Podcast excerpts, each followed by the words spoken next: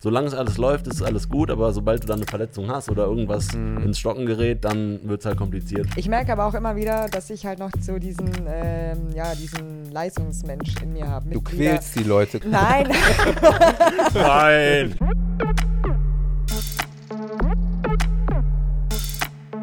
Yo, Freunde, was geht ab?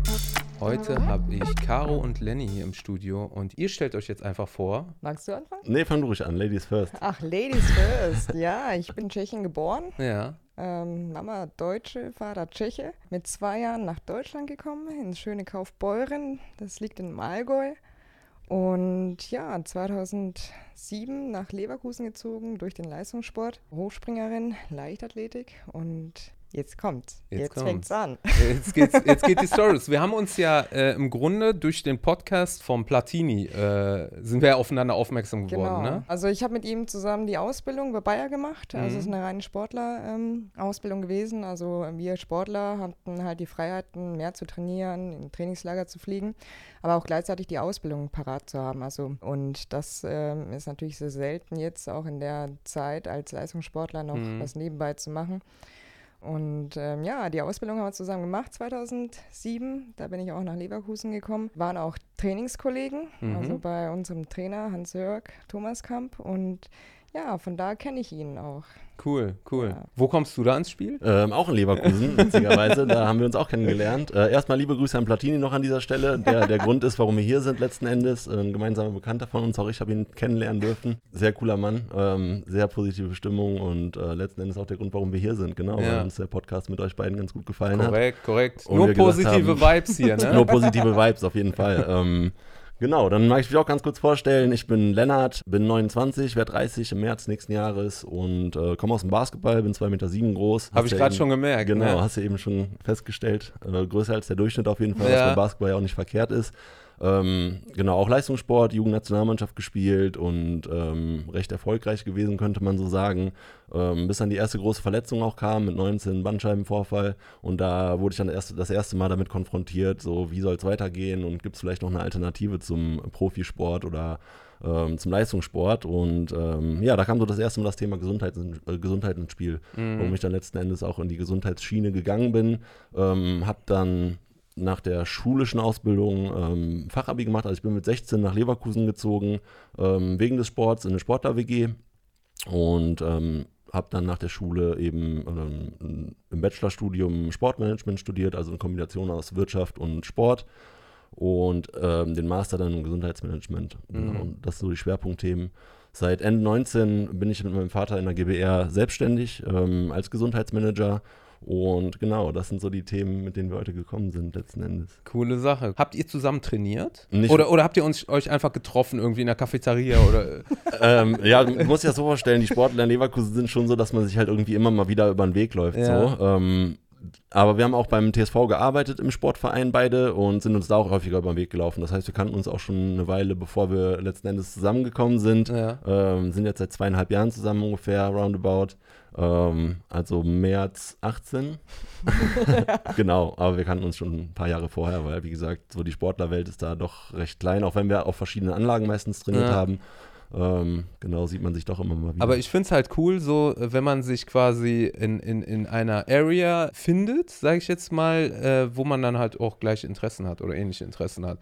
Ja, weil dann ist es halt so, dass man potenziell einen äh, Partner findet, der die Interessen halt auch teilt oder der gleich denkt. Definitiv. denkt, Und man ne? macht ja auch viele, viele Kompromisse, viele Einschränkungen für den Sport eben, was eben Mhm. für andere Leute oft nicht so richtig nachvollziehbar Ja. ist. Und wenn du eben auch Sportler bist, egal in welcher Sportart oder Disziplin du letzten Endes unterwegs bist, hast du halt schon den gemeinsamen Nenner, dass du halt sehr viel ähm, ja, bereit bist auch zu opfern, sage ich mal, Ja. für diese Geschichte. Und das ist ja was, was äh, Das ist ein spezielles Mindset im Grunde, ne? definitiv. Definitiv. Ja, ja. Bei mir ist es ähnlich. Mein Vater ist Syrer, meine Mutter ist Deutsche. Wie sind die nach Deutschland gekommen oder was war der Grund damals? Also meine Mutter wollte ja immer nach Deutschland wieder zu, also was heißt zurück? Wir sind ja Sudetendeutsche, wir sind ja in Gablons an der Neis, ähm, haben ja gelebt, also ich Ja. bin auch geboren und mein Opa war auch Deutscher und ähm, ja, sie wollte halt immer wieder nach Deutschland zurück und in Kaufbeuren war halt mein Opa militärisch stationiert und deswegen hatte Kaufbeuren halt eine, einen großen Stellenwert bei meiner Mutter und Ja. ähm,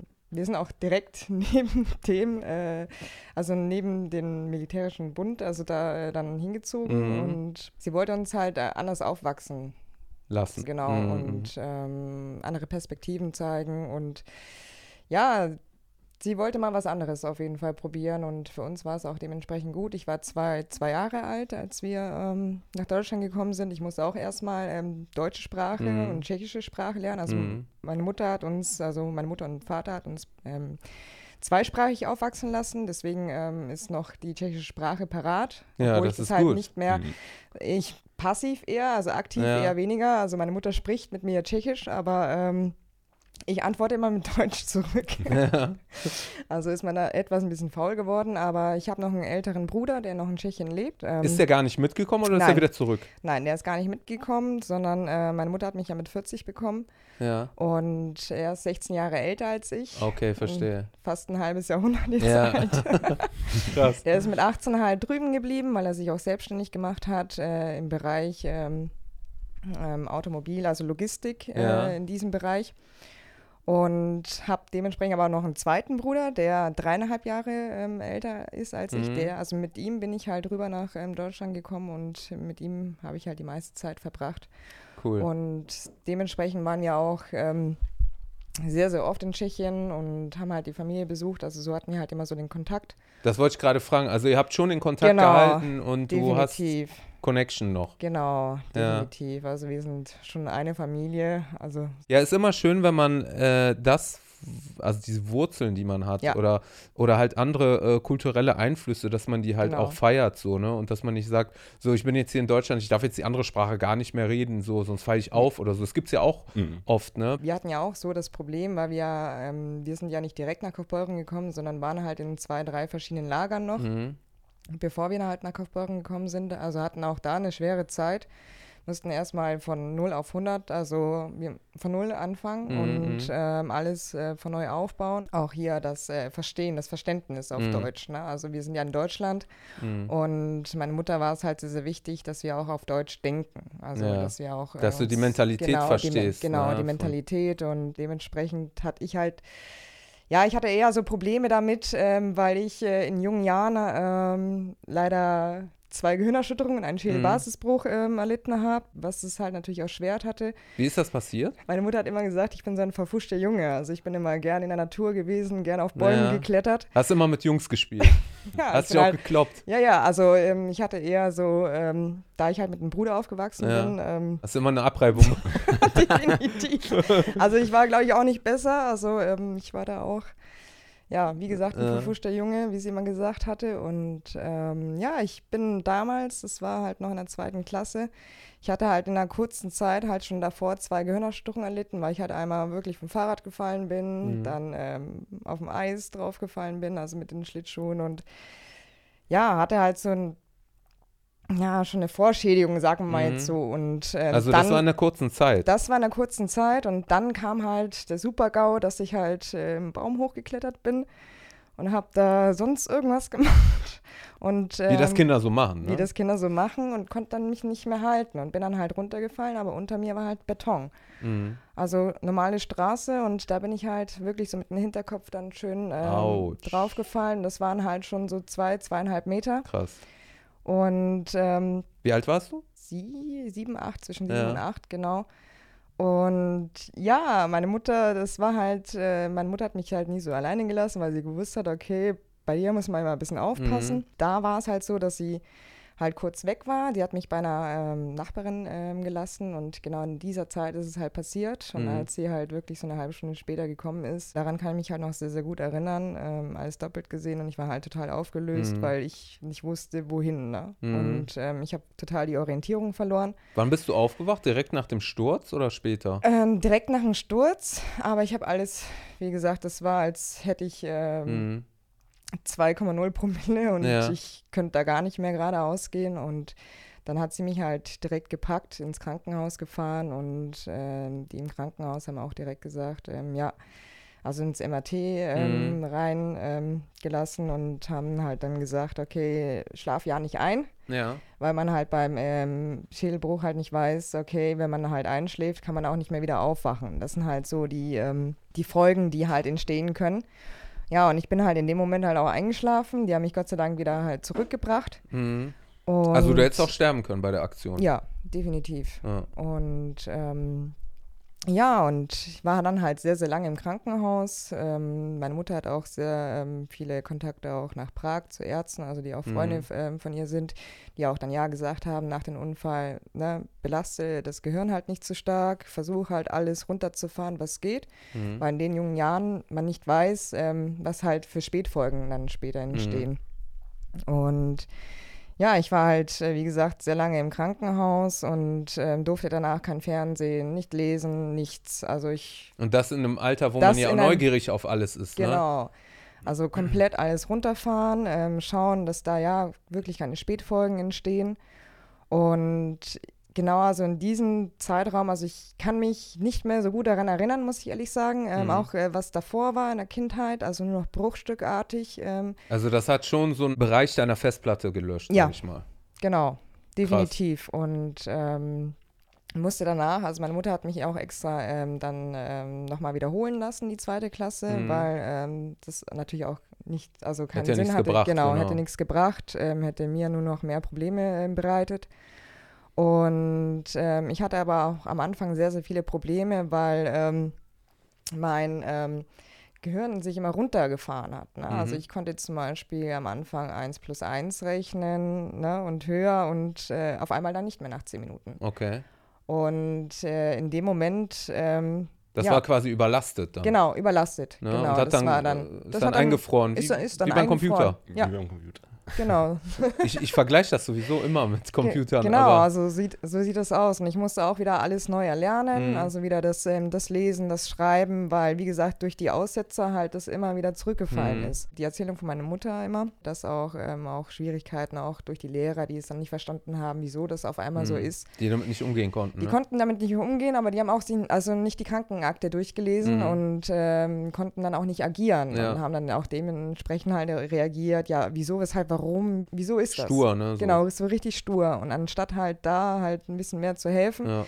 Aber wie gesagt, das waren halt so Zeiten. Was musstest du denn alles neu lernen? Also du musst jetzt nicht gehen neu lernen. Oder Nein, das definitiv Ne, nicht. also das so das die- konnte ich. So. ja, weiß ich ja nicht. Aber so Genau. die, die Hauptmotorik, die war da. Die Hauptmotorik war da, Was aber du neu ähm, lernen? das, ähm, wie gesagt, das wieder das Lesen, das wieder das Neuschreiben, das Also alles, Rechnen, was, äh, alles kognitiv genau, quasi. kognitiv, ähm, die Ja. kognitive Arbeit, die musste ich wieder alles neu erlernen und das hat natürlich auch seine Zeit gebraucht. Also ich hatte dementsprechend danach halt immer Untersuchungen, immer ähm, geschaut, wie arbeitet das Gehirn, hatte auch Elektronen immer äh, Mhm. am Kopf. Also es hätte auf die schlechte Seite gehen können oder auf die gute Seite. Mhm. Und mit 15 hat man mich halt nochmal ähm, getestet, weil das halt so mit 15 Jahren ist es so der Zeitpunkt, wo So eine sich Weiche, noch mal, so ne? eine Weiche, wo sich das halt nochmal ändern konnte. Ja. Und ähm, an den Tag kann ich mich gut erinnern, weil ich habe ja schon immer den Sport gemacht. Meine Eltern waren halt Leistungssportler, meine Mutter war halt ähm, auch Sprinterin in der Mhm. Leichtathletik.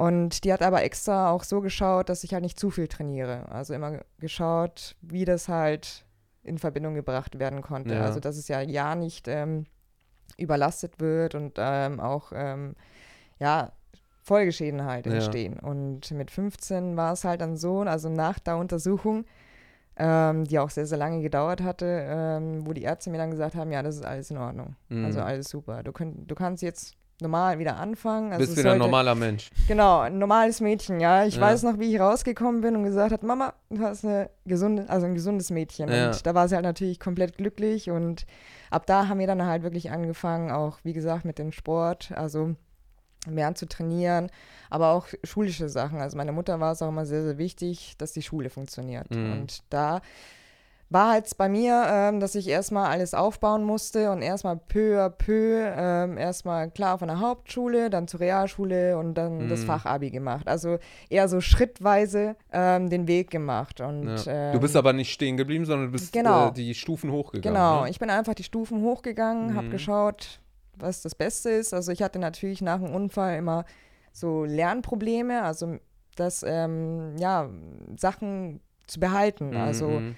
War schwierig. Ähm, war schwierig, ja. Ich musste immer viel, viel mehr lernen und viel, viel mehr durchlesen. Und ähm, das war halt so am Anfang das Manko, was ähm, ja das ein bisschen erschwert Mhm. hatte. Aber wie gesagt, da muss man durch, da muss man schon also das Beste draus machen. Und ja, War das äh, für dich äh, schwierig, jetzt auch was zum Beispiel Freunde angeht? Also äh, war es schwierig, Freundschaften äh, zu pflegen oder zu haben, äh, weil man dich vielleicht so ein bisschen als Geschädigte, jetzt sage ich mal, betrachtet hat? definitiv. Also ähm, auch, ein, ich meine, als Kind versteht man das ja nicht, wenn Ja. zum Beispiel andere Kinder dich einen mobben oder Naja. sagen, ja, du bist ja dumm und ähm, das versteht man am Anfang nicht. Und man sieht sich auch zurück. Also man Mhm. wird ein Einzelgänger, sage ich immer. Mhm. Und deswegen habe ich halt einen, einen großen Halt im Sport gefunden Ja. und habe da halt meinen Fokus gesetzt, also Schule und ähm, der Sport.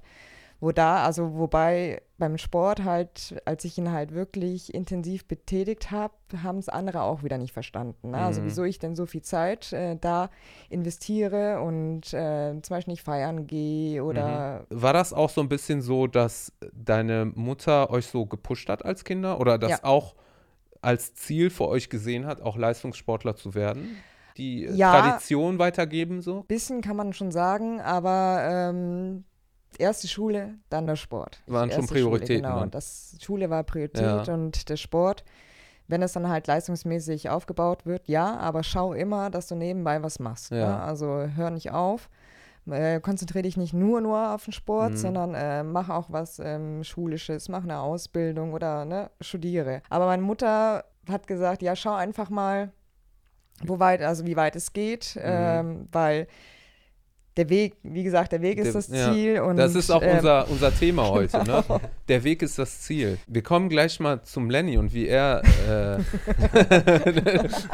der schlägt gleich ein.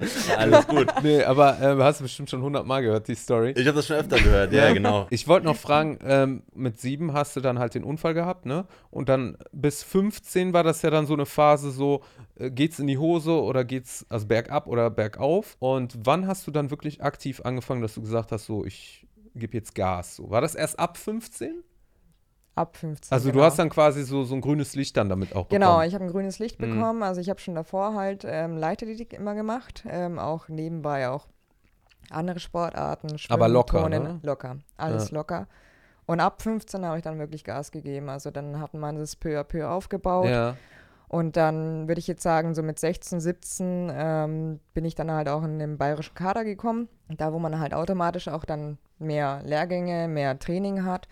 Natürlich auch äh, viel mehr im Wettkämpfe und dann halt wirklich mit 19 dann halt nach Leverkusen gezogen Mhm. und zum TSV Bayern 04 Leverkusen gekommen.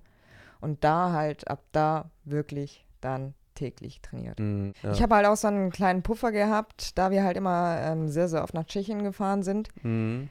Hatte ich das Privileg, auch für den Tschechien, äh, tschechischen Verein zu starten. Also habe Okay. ich das immer parallel gemacht. Ähm, musste mir natürlich auch vom, ähm, vom DLV die Genehmigung holen, Mhm. dass ich auch für den tschechischen ähm, Verein starten kann. Und so habe ich halt immer ähm, in Tschechien halt sehr, sehr oft Wettkämpfe gemacht und da auch äh, im Sport halt auch Freunde gehabt Mhm. Sagen wir mal so, so wahre Freunde, wo man halt dann auch merkt, okay, was überhaupt Freundschaft ist. Ja. Weil man halt, wie gesagt, vorher immer als Einzelgänger unterwegs war und ähm, Es gibt Freunde, mit denen sitzt du halt einfach irgendwie zufällig in der Klasse oder am Bus oder wo auch immer. Und es gibt Freunde, die finden zueinander, weil sie halt gleiche Interessen Genau. haben oder ähnliche Interessen haben. So, beim Lenny, Ja. beim Lenny würde ich jetzt sagen, der hat jetzt keinen Unfall gehabt, sondern der war einfach der Größte. Genau, ja. Ähm, war aber kein Grund, dass ich gemobbt wurde oder so. Also das habe ich auch Ja. kennengelernt, Leute, die Ja, wer, besonders wer, groß will, waren. wer will wenn den großen mobben? Ja, genau. Das, aber es ist tatsächlich so, wenn du anders bist, dann ist erstmal, egal warum, wa- wie du anders bist, du bist erstmal anders. Und da hatten viele auch, die größer waren als der Durchschnitt, die gesagt haben, so, ich wurde deswegen geärgert oder so. Aber bei mir war es auch eher so, dass ich sage, ich glaube, die Leute hatten eher mehr Respekt, weil ich groß war. Ich hatte auch noch einen großen Bruder, äh, der 19 Monate älter war, Also- auch groß. Äh, von daher ähm, war das irgendwie nie so ein Problem für mich. Und Noch größer als du? nee, ein bisschen kleiner als ich. Der ist äh, 19 Monate älter, aber 7 Zentimeter kleiner, knapp 2 Meter. Ich habe Ja. 2 Meter 7. Ähm, aber für mich war das nie ein, ein Thema, ähm, dass ich das irgendwie dass sich das negativ ausgewirkt hätte oder so, sondern ich habe es immer eher als positiv äh, betrachtet.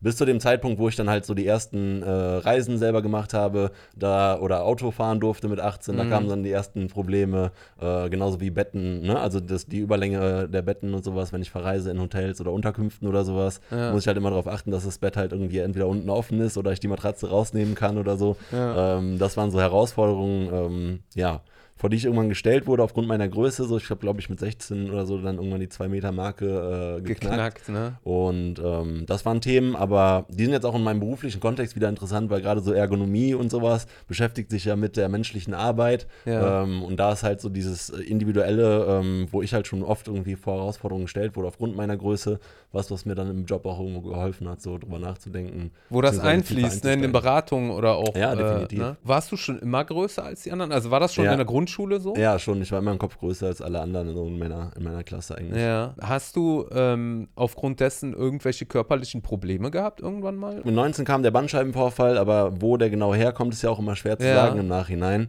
Ähm, ich glaube, da haben viele Sachen so zusammengespielt. Zum einen das schnelle Wachstum, ähm, zum anderen halt der Leistungssport. Ich habe auch schon zu der Zeit dann eben sehr, sehr viel trainiert. Ähm, auch wenig Ausgleichstraining gehabt, also mhm. gerade so Rumpfstabilisation, äh, Beweglichkeit, äh, so Themen, die mir jetzt Jahre später halt irgendwie bewusst geworden sind, dass sie sehr wichtig sind und dass man sich auch da verbessern kann, wenn man regelmäßig was macht. War früher eher immer so, nee, ich bin groß und ich bin deswegen unbeweglich als mhm. Ausrede mhm. benutzt. Ähm, jetzt aber festgestellt, so, okay, nee, wenn du regelmäßig was machst, dann verbessert sich das auch.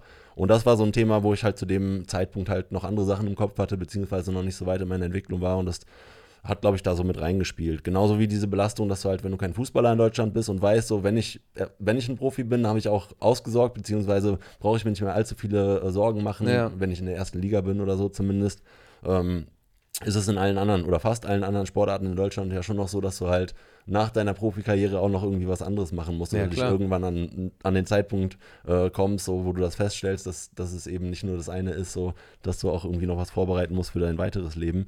Ähm, es ist sozusagen der Leistungssport oder Profisport so ein kürzeres Berufsleben im Prinzip, wo mhm. man halt schon mal so lernt, okay, ist dann spätestens mit 40 oder so meistens vorbei. Ja. Und danach kommt aber noch eine Zeit, wo man sich auch irgendwie noch was suchen über muss. Wasser halten über Wasser halten muss ne? mit einer Beschäftigung. Wenn man nicht vorher Millionen auf der Kante So äh, sieht's aus, genau. Und das ist halt, wie gesagt, so ähm, nur in wenigen Sportarten in Deutschland möglich, denke ich. Wann äh, bist du quasi zum Basketball gekommen? War das einfach so, du warst jung, äh, was macht der Junge jetzt? Der ist groß, geht zum Basketball? Oder? Ja, also bei mir war es ein bisschen anders. Meine Eltern haben keinen Leistungssport betrieben, deswegen kam da nicht so viel. Ähm, ja, ich sag mal so, der, der Gedanke oder der, mhm. das Thema so, ihr müsst jetzt irgendwie Leistungssport machen oder so. Ähm, aber meine Eltern waren beide früher auch sportlich und ähm, deswegen haben wir immer schon sehr viel Sport gemacht. So, mein Vater hatte einen sehr alten Vater, deswegen war es ihm wichtig, mit seinen Söhnen halt viel Sport machen zu können. Mhm. Und deswegen hat es bei uns eigentlich sehr ange früh angefangen, dass wir viele verschiedene Sachen ausprobiert haben und unser Vater sehr viel mit uns gemacht hat. Ich habe mit drei, glaube ich, im Verein angefangen, Fußball zu spielen, wie das fast jeder hier in der Gegend gemacht hat. Ich komme aus Hilden hier, gleich ja. nebenan quasi ähm, zwei Fußballvereine gehabt. Mit elf war es dann irgendwann so, weil ich immer ein Kopf größer war als alle anderen, dass ich nur noch so zum Kopfballtore machen da war und das war dann auch irgendwann zu einseitig. Äh, hat mir nicht mehr so viel Spaß gemacht. Außerdem waren die Kleinen alle ein bisschen flinker, ein bisschen schneller als ich. Und dann kam eben ein Kumpel damals in der Schulzeit, äh, der gesagt hat: so, Ich gehe mal zum Basketballtraining, hast du nicht Lust mitzukommen? Wäre doch was für dich. Ne? Wie gesagt, mhm. mit dem Kopf größer.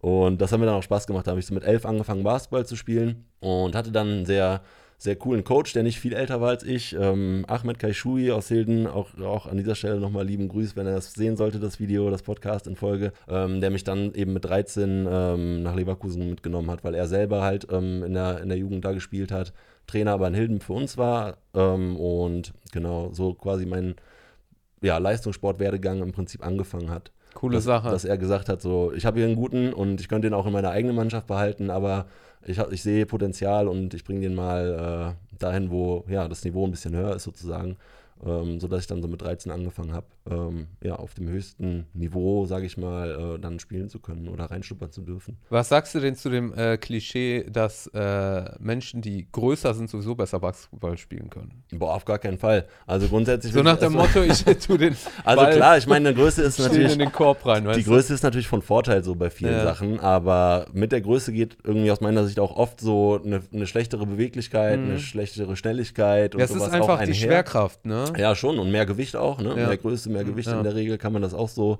ähm, pauschalisieren. Ähm, ist dann erstmal so, dass da weniger Athletik ist bei den Großen häufig.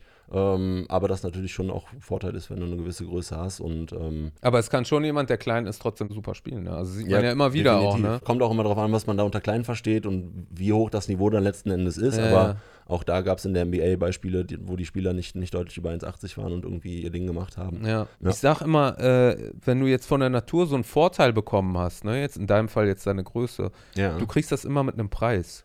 Ne? Also der Preis ist dann, dass du halt zum Beispiel von Natur aus unbeweglicher bist oder ja. dazu tendierst, unbeweglich zu sein. Das heißt, immer wenn du so einen Vorteil kriegst, hast ja. du auf der anderen Seite aber einen Nachteil. Ja, oder dass du dich bei jeder Tür bücken musst und halt dann auch schnell in so eine äh, schräge Körperhaltung reinkommst, weil du dich nicht mehr richtig aufrichtest. Ne? Das sind alles so Sachen, die bedenkt man nicht, wenn man äh, nicht über zwei genau. Meter groß ist, genau. aber das sind so alltägliche Sachen, mit denen du dann konfrontiert bist, wenn es soweit ist. Und auf der anderen Seite, wie viele Leute sind zum Beispiel körperlich klein gewachsen und haben deswegen äh, Komplexe, haben Angst, irgendwie verdroschen zu werden auf der Straße so. Und ja. wie oft hat dir das geholfen, dass du halt groß bist und dadurch halt auch stark wirkst? Wie gesagt, es war schon eher so, dass ich durch meine Größe immer irgendwie einen gewissen Respekt eher hatte klar. als. als ähm, ja. Allein wenn du die Armlänge, ne, wenn du einmal eine Faust gibst nach vorne. Ja, ja klar, das ist ein Vorteil auf jeden Fall. So. Der Jet, ja, ja klar, ne? wenn der sitzt. Auf jeden Fall, auf jeden Fall. Ich höre ja auch daraus so die, die Herausforderungen, ne, tagtäglich. Also am Türrahmen bücken oder halt mit den Betten oder wie auch immer. Ja, ähm, aber das ist auch wieder Jammern auf hohem Niveau, sage ich mal. Ich will gar nicht so negativ sein oder sagen, dass das irgendwie äh, mich mega belastet oder so, aber es sind halt so Sachen, die, die Ja, vielleicht steckst du es ja gut weg, ne? Vielleicht ja. bist du ja sportlich, weil du ja auch sportlich bist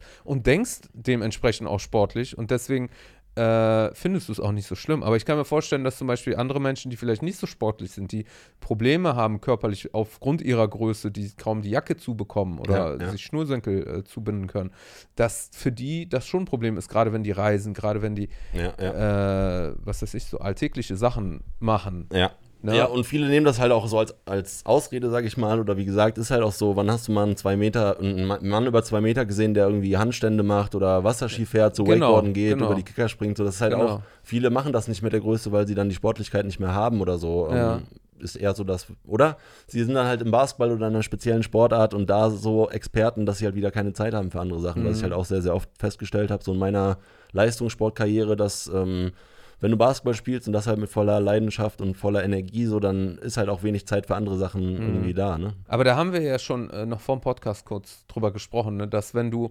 quasi dich für eine Sache entscheidest oder in einer Sache voll Gas gibst, ne, ob das jetzt bei dir mhm. ist, bei dem Leistungssport oder bei dir, mhm. es gehen ja auch viele Sachen äh, bleiben ja auf der Strecke. Ne? Also man kann ja, ja nicht, man kann nicht auf allen Hochzeiten gleichzeitig tanzen, ne? man kann nicht alles, ja. alle Gerichte gleichzeitig essen, man kann nicht, ne? Und äh, viele Menschen leben halt so ein Allround-Leben, ne? Also nichts wirklich herausragendes, aber irgendwie überall dabei sein, ne? Ja. Party machen, gleichzeitig Schlittschuh fahren mit Freunden, gleichzeitig dies, das was ihr macht, ne, als Leistungssportler, ist ja was Herausragendes. Das heißt, ihr habt ja, ein Ex eine was Sache, Extremes. Genau, was Extremes. Ja, ja. So. Inwiefern sind da Sachen auf der Strecke geblieben, wo ihr sagt, so, das hätte ich aber doch gerne mal so gemacht in meinem Leben, so, ne? Ja. Aber, aber ich konnte es halt deswegen nicht, weil ich hab, musste es aufopfern. Ja, bei mir ist das so, dass ich halt sage, Kampfsport hätte ich immer gern gemacht. Das war so ein Thema. Mein Vater ist mit Judo groß geworden, hat da immer viel von erzählt und, und war sowas, wo ich gesagt habe, irgendein Kampfsport muss jetzt nicht Judo sein, aber ja. hätte ich auch gerne irgendwie gemacht. Dafür war keine Zeit, weil ich halt nur Basketball gespielt habe, so über die Jahre.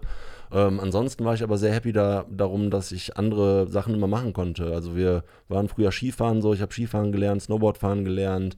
Ähm, und das sind auch so Sachen, die du alleine, die dich schon wieder weiterbringen, weil du mal wieder was Neues kennenlernst, was mhm. eben viele ja, Basketballer zu der Zeit in meiner Mannschaft oder so nicht hatten, ähm, weil sie eben nur dieses Basketballthema dann, dann gemacht haben. Ja. Oder Und wie ist das so mit so Alltäglichen? War bei dir auch? Also ein A mit dem, mit dem Unfall dann, ne, was dann da äh, einherging, so was soziale Kontakte angeht, wo du dich dann auf deinen Sport konzentriert hast kann ich mir vorstellen, dass dann auch irgendwie, also wenn ich mich jetzt in dich hineinversetzen würde, dann würde ich denken, vielleicht warst du zwar happy, so im Großen und Ganzen, aber vielleicht warst du auch einsam so an manchen Tagen. Also definitiv, aber ich meine, wie der Lenny auch schon gesagt hatte, also auch mit den verschiedenen Sportarten. Ich habe ja früher, ich komme ja aus dem Allgäu, also ich bin im, Au ja. im Allgäu aufgewachsen. Die Alpen sind direkt dann, also daneben. Ich war immer früher sehr, sehr viel Skifahren, Snowboardfahren. Und das ist halt auch dann durch den Leistungssport, also dann in Leverkusen auch weggefallen. Ne? Also auch mhm. weil zeitlich begrenzt war. Also ich war ja immer nur am Trainieren, in Trainingslagern. Und ähm, konnte auch jetzt auch nicht 600 Kilometer wieder runterfahren, also immer zu der Familie. Das, da war ich auch nur immer zweimal im Jahr maximal. Ich meine, ich habe ja leidenschaftlich gern also Snowboard gefahren und ähm, das konnte ich dann halt nicht mehr ausüben oder halt wirklich nur noch sehr, sehr selten. Ich habe ja elf Einheiten pro Woche gehabt, das heißt äh, zweimal am Tag äh, manchmal. Also Mhm. das war dann schon eine hohe Belastung für den Körper und ähm, dementsprechend konnte ich dann auch zum Beispiel auch kein Snowboard mehr fahren. Also ich hätte können, aber ich habe das vom Kopf her nicht mehr äh, gemacht, weil ich, Das wäre Ja, zu viel dann, ne? das wäre dann zu viel. ja. Und ähm, wie gesagt, also 2010 hat den Kreuzbandriss leider erlitten. Ähm, das war auch so um 2010 meine Phase. Da war ich leistungs-, also niveautechnisch übelst gut drauf. also auf einer Höhe. auf einer Höhe. Also ich bin ja ähm, 1,87 damals gesprungen. Und das war dann halt meine Bestleistung im Training halt äh, noch ab und zu höher gesprungen. Mhm. Und ähm, ich habe dann halt nach meinem ähm, 1,87 den Kreuzbandriss er erlitten, halt eine Woche oder zwei Wochen später, Mhm. wo wir halt dann wirklich auf größere Wettkämpfe halt hingearbeitet haben. Was dementsprechend dann halt wirklich dann wieder so einen Cut bringt. Ja. also du hast dich verletzt und das halt nicht wenig. Und ähm, ein Kreuzbandriss heißt ja dann immer sechs Monate. Also ich meine, Platini hat es ja schon auch Genau. erwähnt gehabt, dass er, aber bei ihm war es halt noch ein bisschen extremer, weil er halt noch andere Verletzungen mit dabei hatte nebendran, also noch einen Riss. Mhm. Ja, da bist du erstmal, also wenn du wirklich auf so einem hohen Niveau trainierst, äh, Das ist ja im Grunde äh, dein Lebensinhalt mehr oder genau, weniger, ne? genau, ja. Und äh, du, du weißt ja dann gar nicht mehr, was du in deinem Alltag machen sollst, ne? Kann ich mir vorstellen, so. Ja, das ist halt immer so ein mega Down dann nach einer Ja, Verletzung auch, ja. ne? Ne? So, gerade als Sportler. Also ich meine, ähm, ja, damals 2010 waren ja dann die Europameisterschaften, wo man halt schon den Fokus drauf hatte. Mhm. Okay, das ist so dein Ziel, da möchtest du hin. Und dann pass passiert halt sowas. Ne? Und bei mir war halt nur das Kreuzband, also ich habe das Knie gar nicht verdreht. Nichts. Nur in Anführungsstrichen. Nur, genau. Aber ähm, ja, es ist einfach nur gerissen. Weil Wie ist das passiert? Ich bin einfach nur Hürden, also beidbeinig drüber gesprungen und dann äh, schön beim Absprung, bam, hat es richtig geknallt. Also, einfach überlastet irgendwie. Genau, einfach überlastet. Äh, Ich habe damals noch äh, meinen Trainingskollegen, den Matthäus Pritschebilko, also den kennt man ja ähm, als Hochspringer. Ähm, mit denen hatte ich ja zusammen das Training immer und der hat auch dann gemeint, nebendran, also Caro, ich habe nur noch einen Knall gehört. Ne? Ach krass, das hat man so echt. Genau, Ja, das also hört man laut knallen manchmal, wenn das sie da ist, reißen, ja, da- weil er halt so ein Zug ist und Ja. wenn der Zug Wie so ein dann, Gummiband, genau, ne? wie so ein Gummiband und ich lag nur auf dem Boden. Ich habe mir erstmal Boah, ich gedacht, krieg jetzt schon Gänsehaut. was ist passiert, weil ich habe ähm, einen übelsten Schmerz im Knie gehabt, als würde mir hinten die Hürde mal schön reingeknallt sein. Und ich habe dann äh, Matthäus gefragt, ja, was ist passiert, was ist passiert? Und er so, ich habe nur einen Knall gehört, ich habe nur einen Knall gehört. Bist du weitergelaufen? Nein, ich lag dann auf dem Boden. Also ich, ähm, wie gesagt, ich war schmerzverzerrtes Gesicht. Mhm. Ähm, ich konnte erstmal gar nichts. Der Trainer kam dann auch, hat erstmal dann geschaut, okay, Sportlerin ist auf dem Boden, was ist passiert? Und dann habe ich gesagt, ja, Knie, Knie, Knie. Und äh, ja, Matze hat Knall gehört und dann hat er schon irgendwie so ein bleiches Gesicht Da wusste gehabt. der schon wahrscheinlich. Ähm, hat schon irgendwas geahnt, hat dann halt natürlich den Schubladentest gemacht. Das Gesicht wurde noch immer äh, bleicher Was, was ist der Schubladentest? da zieht man äh, den Unterschenkel nach vorne und wenn sich Okay. einen bestimmten, ähm, ja, wenn sich das zu sehr nach vorne zieht, Ja. dann, Ist es gerissen? ja, dann, Weil das nicht mehr festhält. Das ist so ein Genau. erster therapeutischer Ja, Test, genau, um zu schauen, ob Also das, das Knie Kreuzband ist so, genau, das, du ziehst so dran und je nachdem, wie stabil, instabil das ist, kannst Ja. du dann halt schon, die, hast du dann Okay. schon eine Vorahnung als Genau. Therapeut, ob das Kreuzband ist oder, oder Aua. nicht. Und das Ja. ist immer ein schlechtes Zeichen, wenn so mehrere Leute an dir rumfummeln und sich nur so angucken und schweigen und blass werden, so, dann weißt Ja. du schon Bescheid, dass das äh, eine ernste ich Verletzung meine, ist. ähm, in Leverkusen war es halt echt perfekt. Du hast die Physio direkt nebendran, du hast Ja. Physiotherapeuten. Ja, sie sind gut vorbereitet. Genau, auf das kennt ja Platini ja auch, hat er auch erzählt gehabt. Und äh, ich habe das, äh, das gleiche Phänomen gehabt wie Platini. Ich bin auch zur Physio gegangen und wirklich so fünf, sechs Physios an mir rumhantiert. Mhm. Jeder hat nichts gesagt, alle nur noch bleich. Und dann war es halt dann klar, dass halt dann, ich konnte halt nächsten Tag, bei mir hat man es nicht direkt operiert. Ähm, ich habe dann nächsten Tag, also ähm, erstmal einen Verband bekommen und dann am nächsten Tag konnte ich das Knie nicht mehr beugen, nicht mehr strecken, Mhm. nichts.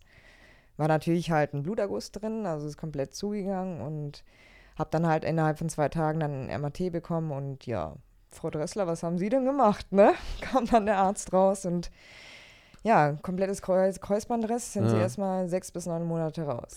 Was macht das mit einem? Also ich sag mal, wenn man, wenn man jetzt wirklich tagtäglich trainiert, wenn man ein Ziel vor Augen hat, ne, wo man hinkommen will und wenn das mehr oder weniger der Lebensinhalt ist, dann auch ne, sich das Ziel zu verwirklichen.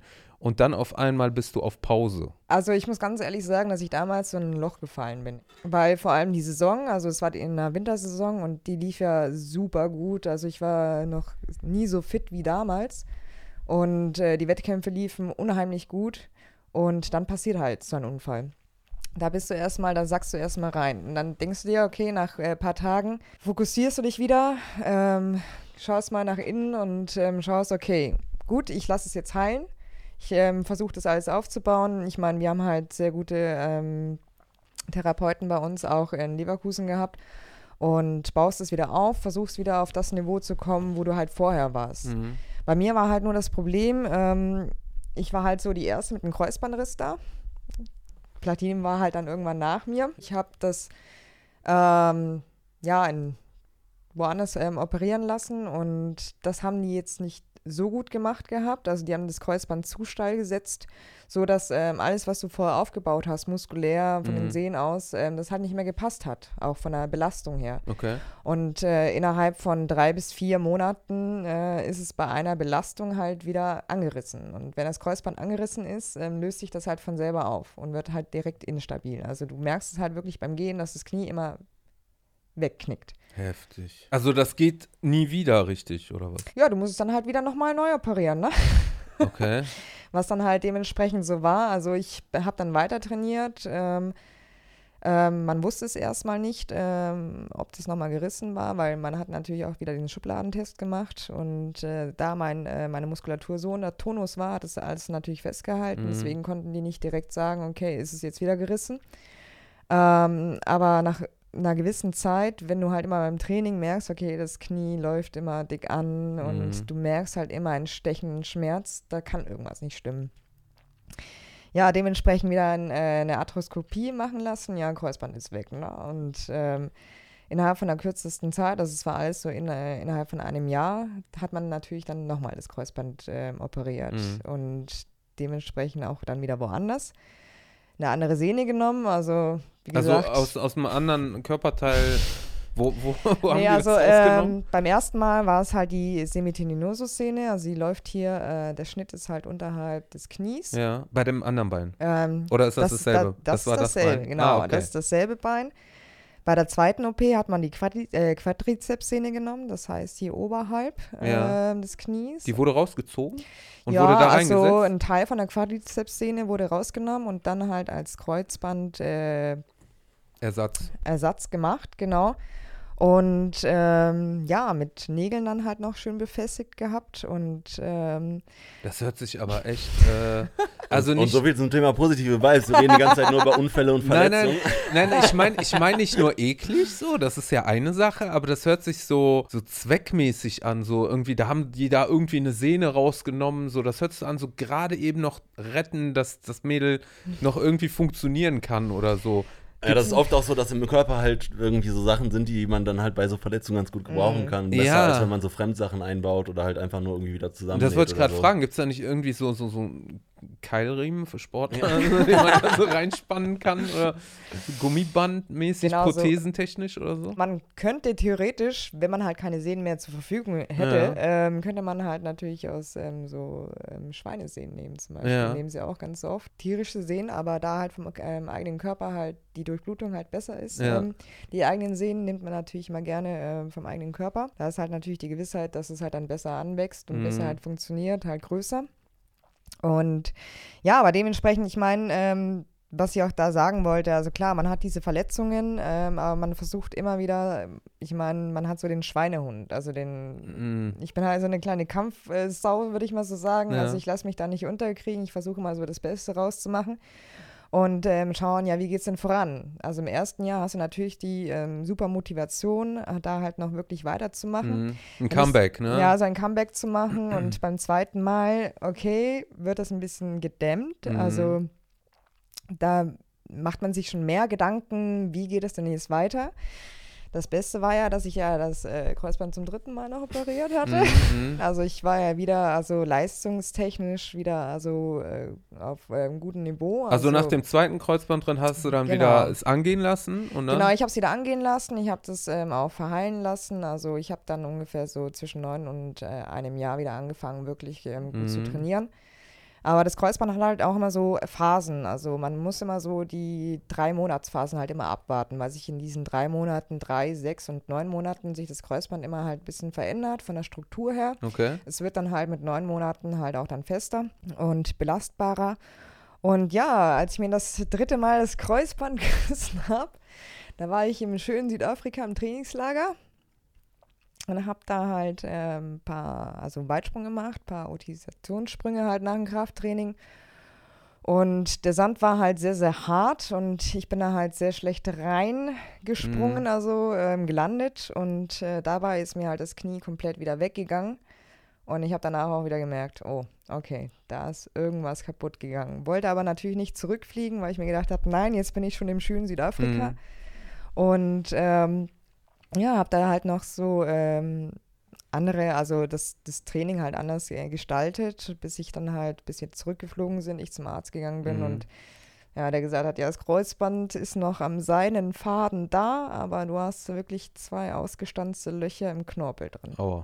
Man muss auch selber entscheiden, was macht man denn jetzt? Ähm, will man das denn noch weitermachen? Mhm. Oder schaut man halt weiter, was könnte ich jetzt äh, am besten draus machen? Aber klar, Ja. also ein Sportlerherz, das, ähm, Das will natürlich das immer. will, Ne? das will. Und dann habe ich mich halt selber kundigt, selber, also nach einem Arzt geschaut und in der Nähe von Chiemsee, also Bad Aibling, einen super tollen Arzt gefunden, einen jüngeren, der halt selber alpinen Skifahrer war, also Mhm. Leistungssportler, der sich natürlich mit Kreuzbändern auskannte und war halt den, ähm, bei ihm und der hat halt direkt gesagt, ja, was willst du, ne? Also du hast zwei Löcher, das Kreuzband, okay, müssen wir mal schauen. Aber wir müssen erstmal eine Knorpeltransplantation machen ne? und Mhm. erstmal die Löcher ähm, Füllen, stopfen, ja, ja. füllen. Und dann hat er auch gesagt, ja, du kannst dich jetzt operieren lassen. Ich meine, du hast, ich habe ja überhaupt keine Schmerzen gehabt. Das war ja das Phänomen. Also Mhm. ich habe keine Schmerzen gehabt. Ähm, aber er hat gesagt, ja, willst du dich jetzt operieren lassen oder erst in fünf Jahren und willst dann halt ein künstliches Knie riskieren? Ich so, okay, ich bleib hier, wir können auch jetzt operieren. Und dann Mhm. bin ich halt in der Klinik geblieben.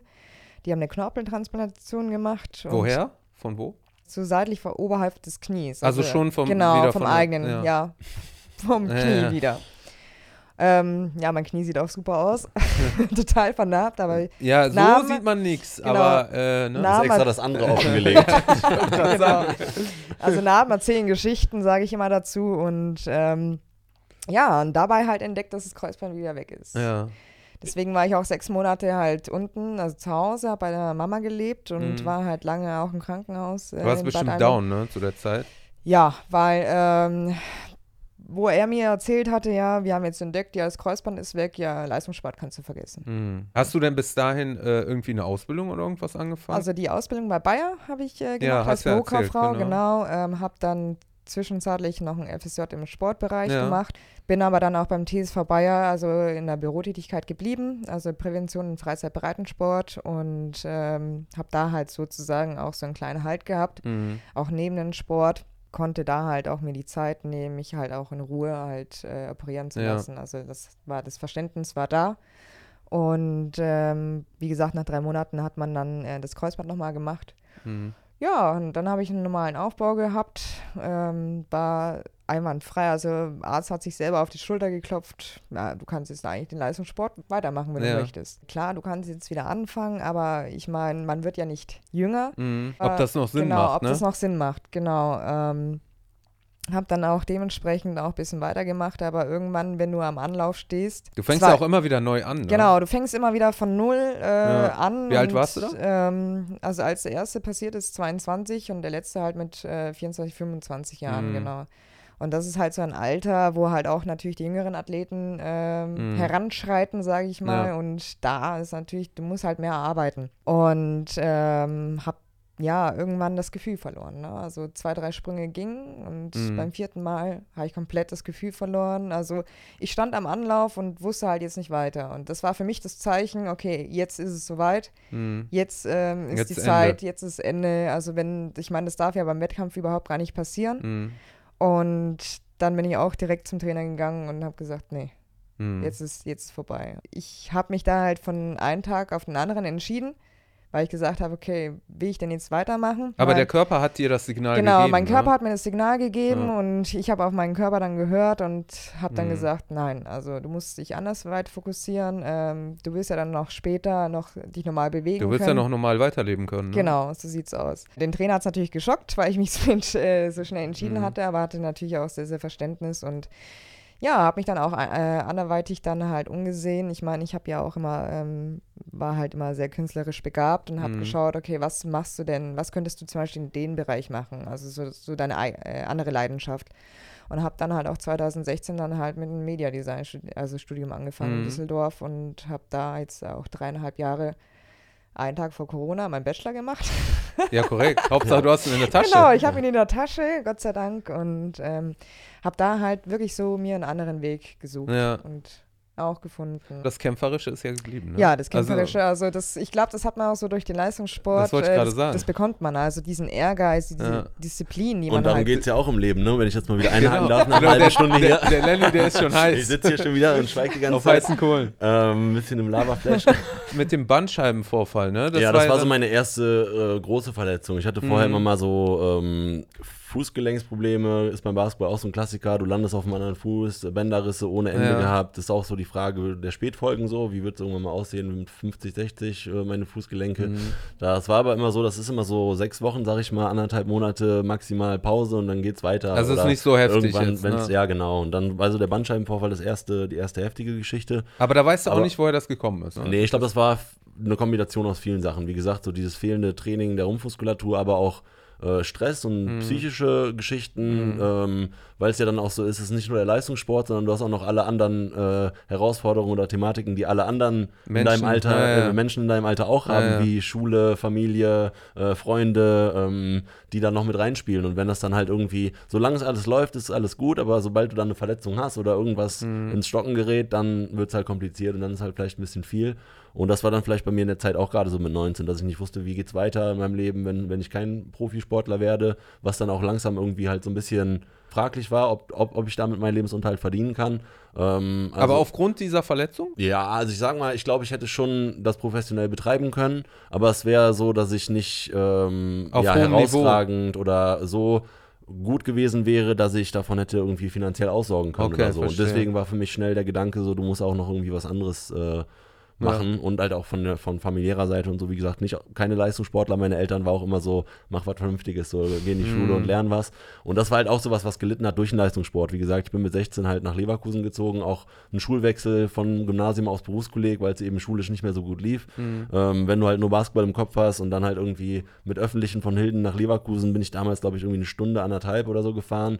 Dann manchmal zweimal am Tag trainiert. Das heißt dann vier Stunden Trainingseinheit, dann wieder anderthalb Stunden nach Hause. Das heißt, ich hatte halt nach der Schule teilweise sechs Stunden, wo ich unterwegs war, nur für den Sport. Und dann hast du halt auch keine Lust mehr, dich noch an Hausaufgaben zu setzen oder ja, so ja, verständlich. setzt deine Priorisierungen und dann war das halt so ein Thema, wo es bei mir dann auch äh, 9., 10. Klasse irgendwie stark bergab ging. Was ich noch dazu sagen wollte mit den Verletzungen, ist ja so wie im wahren Leben so. Du hast immer mal Schicksalsschläge oder Rückschläge, ähm, wo es immer darum geht, so wie gehst du damit um und was ziehst du auch daraus, wie stehst du wieder auf. Also es geht Mhm. irgendwie für mich aus meiner Sicht immer darum, wieder aufzustehen und weiterzumachen Genau. und, und, und ja, am besten noch irgendwo hinzukommen, besser als vorher zu werden. So wie das besser dann irgendwie definiert ist, ist immer noch deine Sache, sage ich mal. Ja. Aber für mich geht es immer wieder darum, schnell aufzustehen und sich auch nicht zu lange so mit diesen negativen Sachen zu beschäftigen, sondern eher zu gucken, wie komme ich wieder auf den, auf den Dampfer und wie komme ich wieder in Fall. den Flow so. Immer weitermachen. So.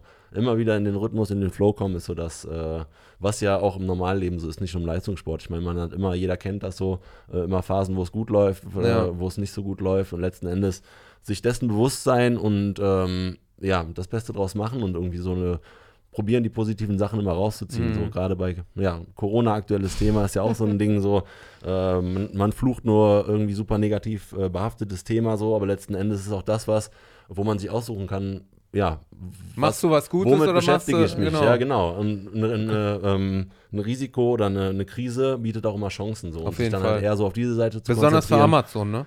genau. ja, oder auch so Plexiglasscheibenhersteller oder Genau, Desinfektionsmittelhersteller genau, genau. haben, glaube ich, auch ähm, ja, ganz gute Umsätze gehabt die letzten Monate. Ähm, aber ja, es gibt da immer auch Gewinner und Verlierer. Aber letzten Endes, wie gesagt, es geht immer um die Perspektive und für sich das rauszuziehen, so dass man halt sich nicht zu sehr mit den negativen Sachen beschäftigt, sondern immer so das Positive Ja. versucht so zu fokussieren und rauszuziehen und, und weiterzumachen, aufzustehen. Ich meine jetzt auch die Sache mit Corona.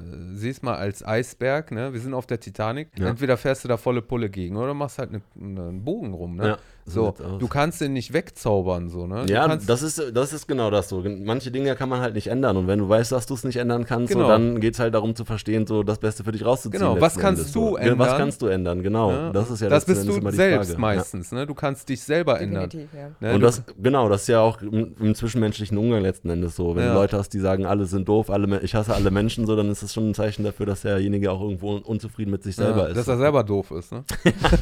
Das hast du jetzt gesagt, ja. nee, aber letzten Endes ist es ja schon so. Ja. Generell jetzt, wenn man Sport gemacht hat, das gibt einem auch so eine Disziplin fürs Leben, also für alle Ja, Dis- anderen Disziplin Bereiche. auf jeden Fall. Also du Ja. lernst eine Menge Disziplin im Leistungssport und auch so dieses, äh, wieder aufstehen, Kämpferische, dieses genau. Kämpferische und auch die Niederlage so. Die erste Richtig. Niederlage kommt irgendwann, so Richtig. egal wie gut du bist, irgendwann kommt die erste Ja, Niederlage und da das- ist auch wieder der Umgang damit so das Genau. Entscheidende und Das Gegnerteam hat irgendwann mal mehr Körbe geworfen. ja und letzten Endes im Sport ist das ja oft ein Fünkchen so. Das kann ja auch die Tagesform sein, die Ja. dann darüber entscheidet, wer das Genau. Spiel gewinnt oder nicht und, und dann halt so, wenn du zu lange irgendwie traurig bist, weil du das Spiel verloren hast, so, Ja. dann wird werden auch die nächsten Spiele nicht gut. So, Da Genau. geht es ja auch immer du wieder wirst dann darum, so, überrannt. im Hier und Jetzt zu sein, sich wieder auf das nächste Spiel zu konzentrieren Ja. und im Mindset wieder quasi auch aufzustehen und weiterzumachen. So, Auf das ist jeden ja Fall. Endes das, was, was man lernt und was das Positive auch im, am Leistungssport ist. Ja. Weil zwei Seiten der Medaille, es hat immer alles Vor- und Nachteile. Wir haben jetzt schon über Unfälle und Verletzungen gesprochen, so. Das ist auf jeden Fall was, wo wir im extremen Bereich auch wieder sind, so, dass Mhm. der Körper wird extrem belastet und da gehen dann halt eben auch oft äh, Überlastungsverletzungen oder Unfälle mit einher. Ähm, aber es gibt eben auch sehr, sehr viele positive Sachen, die der Sport einem gibt. Ja. Und das halt, ja, bei mir Mannschaftssport halt auch nochmal so dieses Teamgefühl, äh, was mir sehr, sehr viel. Das Kollegiale, gegeben, ne? Das Kollegiale so. Aber auch Disziplin, ähm, Ehrgeiz. Das Ding ist ja, wenn jetzt jemand, der äh, interessiert ist an Leistungssport oder am Profisport, ne, ja. und der hört das jetzt, oh, irgendwann kriegst du halt so, ne, was weiß ich, Kreuzbandriss oder was auch immer. Ja. Ähm, lohnt sich das, das überhaupt zu machen, wenn da so ein hohes Risiko ist? Was würdet ihr sagen? Bereut ihr das? Also bereust du das zum Nein. Beispiel? Auf gar keinen Ne? Fall. Auf gar ja, keinen ja. Fall. Das gehört halt dazu. Das ist halt wieder Ja. auch was Extremes so. Wir sind da wieder im extremen Bereich und da gehören auch mal extreme Verletzungen Ja, aber zu. es ist doch trotzdem klug, immer sich äh, äh, einen Plan B noch mit zu haben. Also wenn du jetzt zum Beispiel keine Ausbildung gemacht hättest oder nicht irgendwie einen Plan B hättest oder auch du, Ja.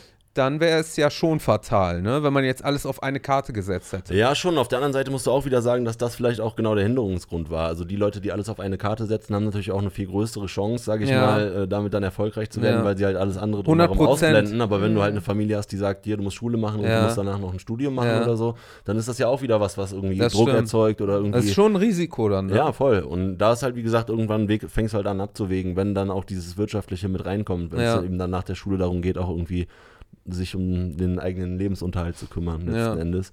Kannst du ja auch gar nicht beeinflussen, wann du halt eine Verletzung hast oder nicht. Oder ob du überhaupt so eine schwerwiegende Ja, Verletzung gewissermaßen schon. Du Ja? kannst halt vorbereiten. Das ist ja wieder die Gesundheitsprävention, in der ich jetzt auch unterwegs bin. Bis dahin war eigentlich auch Basketball für mich immer so ein mein absoluter Traum und mein Ding. Mhm. Ähm, dann kam aber das wirtschaftliche Thema so mit dazu und das hat auch wieder nochmal für so ein bisschen Druck oder irgendwie auch so ein bisschen, ja, so ein, so einen Schatten auf das Ganze geworfen, weil du Ja. denkst vorher halt nicht dran, so, äh, ich will damit Geld verdienen oder reich werden oder so, sondern für dich ist halt so, ich will der Beste sein in dem, was ich mache. Ja. Und ähm, ja, das ist aber irgendwann nicht mehr alles, weil dann irgendwann kommt der Zeitpunkt, wo du dann halt letzten Endes auch deine Miete bezahlen musst oder Genau. ähm, ja, von irgendwas leben musst. Und ähm, ja, das war dann halt bei mir, war Basketball dann irgendwann noch so ein Nebenjob, sage ich mal. Ich habe Mhm. immer Geld nebenbei damit verdient und das war halt super zu Studienzeiten. Du hast gespielt, du hast Geld gekriegt und Ja, Aber und, halt und trotzdem aber auch viel Verpflichtung. Ich sag mal so Ja. dreimal die Woche Training, einmal Spiel, vier Termine die Woche, Ja, schon, plus ne? Studium, plus Arbeiten. Ja. So ist halt schon viel, was auch zusammenkommt und wo wieder wenig Zeit für andere Dinge bleibt. Aber trotzdem, du hast eben ja schon gefragt, ob ich es irgendwie bereue oder so. Ähm, Genau, also ob ihr es generell so. Im Nachhinein. Ne? Im Nachhinein sage ich, es hat mir super viel gegeben. Ähm, ich bin im Sport super viel rumgekommen, habe ja super viele gute Menschen über den Sport Mhm. auch kennengelernt und ähm, absolut positiv im Nachhinein. Auch wenn es Niederlagen gibt, das Wichtigste ist, dass man das nicht als Niederlage oder Verlust sieht, sondern dass man das als ähm, Erfahrung, Erfahrung sieht. Ja, sieht. Mann, genau. das. Du gewinnst Erfahrung, du kannst gar nicht verlieren. Ne? So sieht's aus. Und da sind Ja. wir auch wieder beim, beim Spiel des Lebens, wie es so schön heißt. Du Ja. kannst das Spiel des Lebens nicht gewinnen, du kannst es nur spielen. Fand ich auch einen ganz in, interessanten Satz, den ich, Ja. äh, den ich vor kurzem wieder gehört habe. Der es auch ganz gut trifft letzten Endes, finde ich. Weil das ist auch im, im Leistungssport so, da gibt's auch immer, haben wir auch schon eben drüber gesprochen, es gibt immer einen, der besser ist als du. Genau. Und es gibt immer so dieses Gewinnen letzten Endes gibt's auch nicht, weil irgendwann kommt wieder jemand, kommt der nächste oder es geht irgendwie weiter. es gibt Ähm, immer einen größeren Fisch. es gibt immer einen größeren Fisch im Teich. Und der größte Konkurrent bist du selbst. So sollte es auch sein im Idealfall, denke ich auch. Ja. Genau. Jetzt weiß ich nicht mehr genau, worauf ich hinaus wollte. Kurz den Faden verloren. Ähm, Omega 3. um, äh, lass mich kurz überlegen. Sollen wir einen Cut machen oder sollen Ja, wir es drin lassen, dass ich- wir uns kaputt lachen später? Das können wir noch überlegen. Ja, ich finde den Faden noch gerade nicht wieder. Was war gerade nochmal der letzte? Ich finde, dass du halt dein eigener größter Konkurrent bist und dass du dich gar nicht mit anderen vergleichen sollst. Es kann ja sein, dass ein anderer ganz andere Talente hat von Geburt an oder Voraussetzungen oder reiche Eltern oder was auch immer. ja. Und wenn du dich mit demjenigen vergleichst, dann ist es wahrscheinlich oft falsch, weil jeder ist individuell, jeder hat andere Voraussetzungen. ja, Und stimmt. es kann sein, dass jemand anders zum Beispiel äh, von Natur aus bessere Muskelstruktur hat beispielsweise oder stärkere Kreuzbänder, was weiß ich, die weniger reißen, einfach von Natur aus.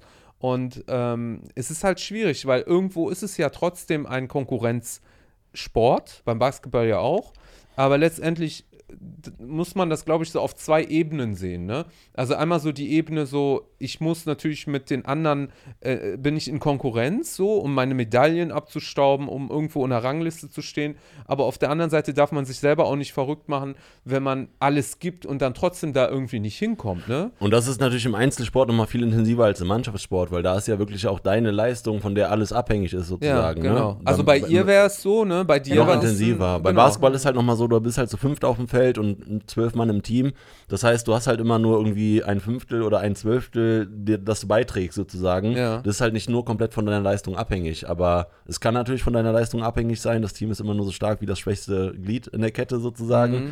Aber es verteilt sich mehr so. Du, du feierst die Erfolge zusammen als Team, aber auch die Niederlagen ähm, steckst du zusammen weg und das ist halt schon was, was das Ganze, glaube ich, ein bisschen einfacher macht Mhm. äh, letzten Endes. Aber ja, wie du schon sagst, der Vergleich ist, glaube ich, auch häufig was, was, was nicht gut ist, wenn man sich zu viel vergleicht. Es gibt immer einen, der irgendwas besser kann als man selbst und damit macht man sich häufig unzufrieden. Deswegen geht es für mich auch eher darum, so Selbstreflexion ähm, zu betreiben und zu gucken, was sind meine Stärken und darauf sich auch zu feiern sozusagen. Also genau. ähm, Man, man muss genau. sich selber lieb haben. so ist es. Und man muss auch nicht äh, sein wie jemand anders so, man kann auch anders sein und sich darauf, Genau. äh, darauf feiern sozusagen. Und das ne? macht einen ja Und auch das ist besonders. Halt, das ist halt auch so. Ich sage auch auf jeden Fall, ich bin auch besonders und anders Ist äh, so. und feiere das. Jeder von uns ist besonders. Ja, man muss es definitiv. nur erkennen. So sieht's aus, ja. Ne?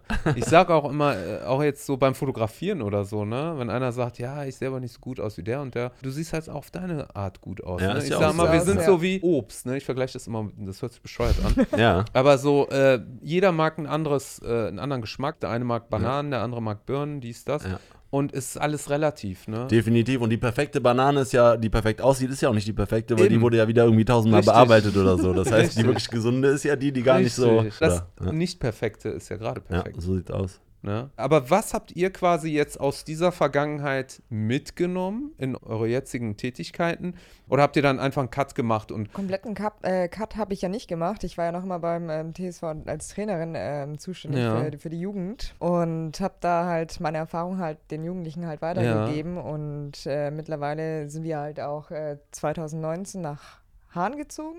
Ja. 2019 noch? Ja. Aber die Hausnummer sagt ihr jetzt nicht, ne? Die. Die Hausnummer sagen wir nicht, aber wir können noch dazu sagen, dass wir einen großen Dobermann zu Hause haben. Also Ja. wer vorbeischauen möchte.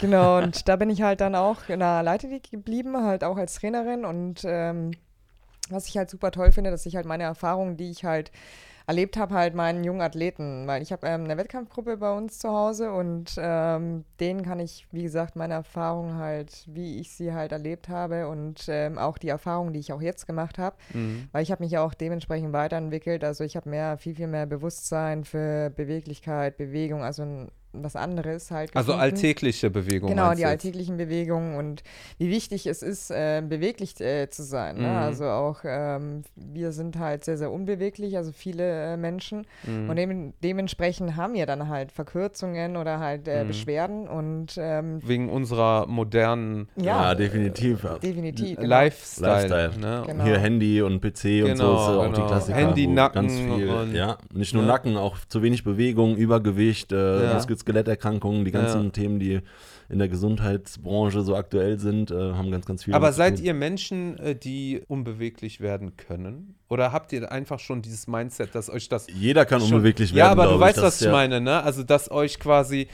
eure, eure, euer Mindset dran hindert, in so ein Schema. Ich glaube schon, wenn du so fragst, Weißt du? ist das genau das, was ich auch noch mitgeben möchte, so auf den Weg letzten Endes, dass ich, seitdem ich kein Leistungssportler mehr bin, gesundheitlich und körperlich fit so bin wie nie zuvor. Also Hm. ähm, du hast es schon angesprochen mit diesem Expertendasein, wenn du ein Experte in einem Gebiet bist, dann fällt irgendwas hinten rüber. Also du bist immer, wenn du Experte auf einem Gebiet bist und wenn, wir, wenn man das jetzt so nennen möchte, dass wir Experten in unserer Sportart waren, ähm, dann sind wir auch immer Schüler oder Studenten in einer anderen Kategorie oder in einem anderen Bereich. ja. Und das zu, ja, sich dessen bewusst zu sein, ist aus meiner Sicht ganz, ganz wichtig, weil sonst hast du auch dieses Phänomen so von oben herab und das ist wieder nicht gut. Mhm. Ja, ähm, auch im Trainergeschäft ist das häufig so, dass da eben auch oft diese Machtpositionen irgendwie ähm, genutzt werden, um irgendwie von oben herab oder so. Das ist aber sowas, wo ich sage, du kannst ein guter Trainer sein, aber vielleicht hast du in der Kommunikation oder in, Ja. in der Motivation oder so noch Potenzial ähm, und ja, sich da auch bewusst zu sein. Vielleicht hast du Egal. kleine Hände. Vielleicht hast du kleine Hände, genau. Kann auch sein. ähm, ja, aber letzten Endes ähm, ist das so das. Nicht mehr nur Basketball und das war auch bei mir der Grund, warum ich nicht in, den, in dieses Trainergeschäft im Basketball gegangen bin, weil ich halt äh, über zehn Jahre im Basketball-Leistungssport aktiv war. Das heißt, ich war mindestens fünf, sechs Mal die Woche in der Halle und habe dann gesagt, so, ich bin froh, dass es jetzt nicht mehr so ist und dass ich mal wieder auch mehr Zeit für andere Dinge ähm, nutzen kann. Und deswegen bin ich im Trainer- oder Coaching-Geschäft unterwegs, aber eher so ganzheitlich, gesundheitlich ähm, als im Basketball spezifisch. Du hast mir erzählt, dass du ja auch äh, in Fitnessstudios Kurse leitest, ne? Genau, also ich habe ja ähm, jetzt ähm, dieses Jahr angefangen, halt auch im gesundheitsorientierten Fitnessstudio bei uns zu arbeiten und ähm, mich da auch wieder ähm, weiterzuentwickeln und auch halt ähm, Kurse zu geben. Mhm. Also ich habe ähm, die Ehre, auch da Kurse zu geben und da halt auch wieder meine Erfahrung und mein Wissen, was ich mir angeeignet habe, halt auch weiterzugeben. Mhm. Und ähm, ich merke aber auch immer wieder, dass ich halt noch so diesen, ähm, ja, diesen Leistungsmensch in mir habe, dass Mhm. ich halt auch möchte, dass die ähm, Du quälst die Leute quasi. Nein, Nein! Habe ich dich erwischt? Im gesundheitsorientierten Fitnessstudio, ja, genau. nein, also auch nicht quälen, aber ich möchte denen auch im, äh, wei äh, was weitergeben. Also Ja, ja, ich, Muskelkater. Genau, ich möchte nicht mit denen halt nur diesen Kurs machen, sondern ich möchte denen auch, ähm, auch für das alltägliche Leben auch was äh, Mhm. weitergeben. Weil ich habe ja, wie gesagt, ähm, verschiedene Altersgruppen, also von jung Was bis Nachhaltiges, alt. Was ne? Nachhaltiges, genau. Für den Alltag. Ihnen halt wirklich, ähm, wie gesagt, also wir haben uns sehr mit dem ähm, Thema Beweglichkeit Mhm. ähm, beschäftigt, dass es halt auch sehr, sehr wichtig ist, ähm, halt so die Graustufe zu haben. Also nicht nur äh, Muskelmasse aufzubauen, sondern Mhm. halt auch dementsprechend beweglich zu sein. Und ähm, das möchte ich halt nicht nur jungen, sondern auch den Älteren weitergeben. Ne? Also Mhm. ich habe auch wirklich äh, bis zu ähm, 80, 85-Jährige da Mhm.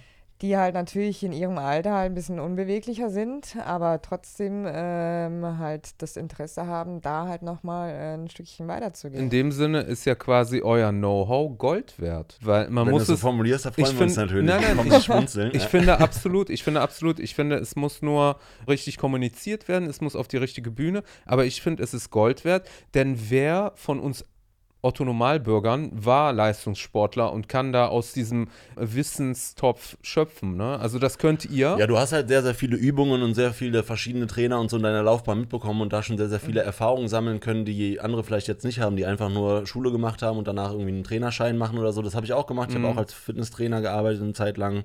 Ähm, Also ich hätte mehr Vertrauen jetzt äh, von euch trainiert zu werden, als von irgendeinem, der es jetzt einfach nur aus Büchern kennt, sage ich jetzt das mal. ist ja schon auch so genau, dass, dass du letzten Endes auch durch die Praxiserfahrung Erfahrung am besten lernst, ja. Also Mhm. nur wenn du etwas liest, oder nehmen wir den Führerschein als Vergleich, ja. Nur wenn du, äh, wenn du deinen Führerschein hast, kannst du noch kein Auto fahren, sondern du Ja. kannst erst gut Auto fahren, wenn du halt ein paar Praxis. Jahre Praxis äh, Genau. hast, ein paar Jahre Auto gefahren bist, dann wirst du irgendwann vielleicht ein guter Autofahrer, vielleicht Ja. auch nicht. Aber die Lizenz macht dich nicht zum guten Autofahrer. Und das ist letzten Endes ja in Deutschland auch so ein Thema, dass immer alle so auf, das, auf die Lizenzen und auf die Ausbildung Genau. und so weiter schauen. Ähm, aber das nicht unbedingt immer ein Zeichen dafür ist, dass jemand auch gut ist in dem, was er macht. Du hast es bei der Fotografie eben auch schon angesprochen, Mhm. ein ähnliches Bild. Ähm, ja, und da ist halt so die Erfahrung, die Praxiserfahrung aus meiner Sicht ganz, ganz wichtig und auch ein, ja, eine, eine gute Sache. Also du machst ja mit deinem Daddy, hast du ja eine, eine Firma Ja, eine gegründet, ne? Genau. Und was macht ihr da genau? Mein Vater ist ehemaliger Polizist ähm, und macht eher so Kommunikations-Deeskalationstrainings, ähm, sowas in diese Richtung. Also Workshops? Workshops, ähm, genau, so Seminare. Für? Für wen? Für die Unfallkasse hauptsächlich. Ja. Ähm, ähm, aber auch für Unternehmen, also frei am Markt eigentlich. Ja, ja. Ähm, und bei mir ist halt eher so das Gesundheitsthema, also äh, Ergonomie-Thema habe ich sehr, sehr viel, ja, also ähm, wie verhalte ich mich am Arbeitsplatz richtig, ähm, ne, da kommt- Also wie sitzt man richtig? individu- Ja, Ah. sitzen, wenn du einen sitzenden Arbeitsplatz hast, es gibt aber auch Leute, die in der Produktion zum Beispiel arbeiten oder Handwerker oder Okay. fahrende Tätigkeiten, ähm, und also es ist auch wieder ein sehr großes Feld, wo du wieder sehr individuell schauen musst, was hast du überhaupt da und wie gehst du dann damit um. Mhm. Ähm, erstmal eine Analyse zu machen und dann aber auch eine Beratung ähm, im Anschluss Ja. und vielleicht auch noch eine Schulung der Mitarbeiter. Ähm, sind so die Sachen, das ist auch ein sehr, sehr komplexes und individuelles Thema, aber auch was, was mir deswegen sehr, sehr gut gefällt, weil du halt auch immer wieder vor neue Aufgaben oder Herausforderungen Ja. gestellt wirst. Und Ist abwechslungsreich. ist abwechslungsreich und das ist letzten Endes auch das, was mir da sehr, sehr viel Spaß macht und warum Mhm. ich auch meine Selbstständigkeit sehr feier bisher, auch wenn Corona natürlich für mich jetzt auch nicht unbedingt äh, gut in die Karten gespielt hat oder das irgendwie Mhm. eine positive Entwicklung war, weil super viele Präsenzaufträge halt abgesagt wurden und das ganze Geschäft jetzt auch eher so Richtung digital geht. ja. Was bei so Workshops und zwischenmenschlichen äh, Themen ne? immer ein bisschen schwierig ist, weil Ja. gerade wenn die Leute dann keine Kamera haben oder das Mikrofon nicht funktioniert oder so, dann bist du halt Mhm. eher so der Alleinunterhalter. Also für die Leute, die das gerade nicht kapieren, also das heißt, ihr würdet dann zum Beispiel über Skype oder über Zoom äh, mit den Leuten kommunizieren und denen sagen, du musst dich so hinstellen, du musst das machen. Genau, das geht auch, wenn Ja. du halt eine gewisse Gruppengröße nicht überschreitest und wie gesagt die technischen Voraussetzungen hast, aber das ist ja was, was nicht in jedem Bereich, sage ich mal, gegeben Ja. ist. Und wenn du halt das nicht hast, dann ist es oft so, dass du halt ähm, ich habe jetzt Webinare, wo zwar 250 Teilnehmer kommen und äh, das geht 90 Minuten und ich rede 90 Minuten und zeige eine Präsentation und die hören Mhm. alle zu oder eben auch nicht. Äh, Mhm, weiß ich mhm. nicht, weil ich sehe sie nicht. Ja. Und das ist für mich auch wieder so zu wenig äh, nachhaltig oder ähm, irgendwie langfristig. Das ist zu und passiv, ne? Ist zu passiv auch. So diese Interaktion und dieses Zwischenmenschliche Mhm. ist halt genau das, warum ich diesen Beruf gerne mache und das äh, geht jetzt leider gerade aktuell so ein bisschen verloren, beziehungsweise gucke ich jetzt auch gerade, ähm, ja, dass ich mein Geschäftsmodell, mein Konzept oder unser Konzept da auch so ein bisschen anpasse und gucke, dass ich irgendwas finde, wo diese Interaktion trotz dieser digitalen Geschichte irgendwo da ist. Ja. Und das äh, Podcast natürlich ein Thema, was ganz interessant ist, warum Ja. ich auf jeden Fall auch dabei sein wollte heute. der Podcast, der ist ja natürlich gut, um, äh, sag ich mal, äh, äh, die Message äh, Ja. rauszubringen, ne? um, um darauf aufmerksam zu machen, was du machst oder was ihr macht. Aber letztendlich müsst ihr ja gucken, was ihr in euren Bereichen äh, ändert, um dann halt auch mit der neuen Situation weiter umgehen zu können. Also bei dir kann ich mir schwierig vorstellen, gerade wenn du jetzt in ein Fitnessstudio gehst und wir haben jetzt äh, zurzeit Lockdown 2.0, ähm, alles ist wieder dicht. Ähm, was machst du weiter? Machst du die Kurse dann irgendwie über Instagram oder? Also wir machen die Kurse hauptsächlich über Zoom. Also das heißt, alle, die jetzt äh, in, dem, in dem Studio angemeldet sind, haben Zugang dazu? Also das äh, wurde jetzt erst neu gemacht. Also in der Leichtathletik haben wir das ja schon äh, eine Zeit lang, dass wir das äh, im Kurs über Zoom geben. Also ähm, sind natürlich jetzt, ist jetzt kein Training, was man halt so draußen halt kennt, wie Tempoläufe oder ähm, andere Läufe, Sprints. Mhm. Die kannst du natürlich im Zimmer nicht machen, aber so Stabilisationsübungen oder wie gesagt Beweglichkeit, was die, äh, was halt meistens zu kurz kommt, äh, kann ich dann da halt intensiver machen. Also auch mit einer kleinen Gruppe, weil ähm, je mehr Leute, desto Das wird dann äh, unübersichtlich. Genau, unübersichtlich, die Qualität leidet darunter und ähm, ich habe halt Gott sei Dank eine kleine Gruppe von 15 Leuten und äh, denen ich halt dann auch wieder gesagt, also meine Erfahrungen, also viel mit Beweglichkeit, Stabilisationsübungen, wo wir halt äh, normal im Training halt ein bisschen ähm, reduzieren. So kann ich das halt wirklich intensiver ähm, mit denen ausüben und halt wirklich speziell an diesen ähm, Dingen halt arbeiten, also was halt ne, an Beweglichkeit halt wirklich fehlt. Ne? In gewisser Weise macht ihr ja was ähnliches. Ne? In gewisser Weise äh, verkauft ihr euer Know-how, schafft dadurch auch eine Besserung Ne, es ist was Positives. Ihr habt aber das Handicap, was jetzt Corona beispielsweise angeht. Es kann aber auch sein, dass das ein Vorteil ist, je nachdem, wie ihr euch aufstellt, meiner Meinung. nach. Also das Fitnesscenter hat jetzt dicht. Die Leute sind ja dann auch irgendwo drauf angewiesen, weil sie ja auch vor verschlossenen Türen äh, äh, stehen, Fitnesscenter technisch oder oder Die Alternativen sind halt nicht mehr da. Genau, die dass sie halt Alternativen- entweder den Zoom-Workshop machen oder halt gar nichts oder selber halt Genau, irgendwie genau. Also entweder machen machen sie gar nichts. Ja. Die meisten äh, holen sich dann irgendwie eine Handelbank oder was weiß Mhm. ich jetzt. Ne? Also Ja. die, die Sachen, die sind ja meistens ausverkauft momentan. ja. Und also nach meinem Bauchgefühl, ich will es natürlich nicht hoffen, dass sich die Corona-Lage so manifestiert, auch wenn es kleinere Gruppen ist. Ich kann mir gut vorstellen, dass ihr später sogar ein höheres Honorar dafür nehmen könnt, weil die Menschen halt darauf angewiesen ist, weil alles andere dicht ist.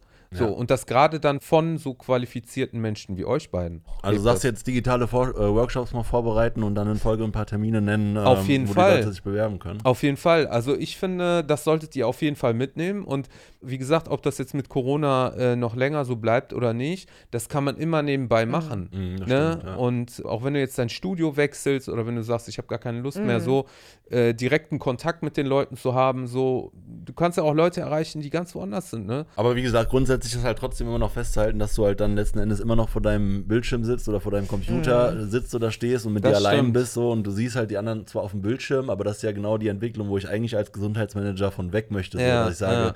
wir sitzen viel zu viel vor dem Bildschirm, die Kinder können nicht mehr rückwärts laufen, Auf weil sie Fall. Mhm. halt die koordinativen Fähigkeiten nicht mehr haben, weil sie eben nicht mehr auf den Baum klettern oder rausgehen zum Spielen, sondern nur noch mit Smartphone und iPhone beschäftigt Mhm. Ja, sind. aber ich denke mal, es geht viel in die Richtung und äh, das Wichtige ist ja, dass ihr den Leuten zumindest das Programm erklärt und denen vielleicht auch interaktiv zeigt, so machst du das und so machst du das nicht. einmal einen Workshop anbieten über einen halben Tag, zwei, drei Stunden oder so, wird nicht dazu führen, dass sich Leute wirklich verändern und, äh, und Nein, Sachen nein, umsetzen nein. können, sondern da Aber- brauchst du halt schon eine gewisse Zeit. Aber wie viele Leute betreust. hast du auch, die, die ins Fitnessstudio gehen, die über zehn Jahre ins Fitnessstudio gehen, die immer noch gleich aussehen? Ja, ja, aber es hat auch wieder damit zu tun, mit was machen die dann im Fitnessstudio Mhm. letzten Endes? Wie sieht das Trainingsprogramm Das ist so. aus? Wie intensiv ist das? Wie abwechslungsreich Das ist, ist das? so. Wenn ich jetzt äh, vor der äh, Entscheidung stehe, Fitnesscenter ist zu Ja. und ich möchte mich verändern und ich möchte auch dafür Geld bezahlen, Ja. so und ich habe da meinen Personal Trainer, den ich dann über Skype quasi buchen kann, ja. dann würde ich das machen.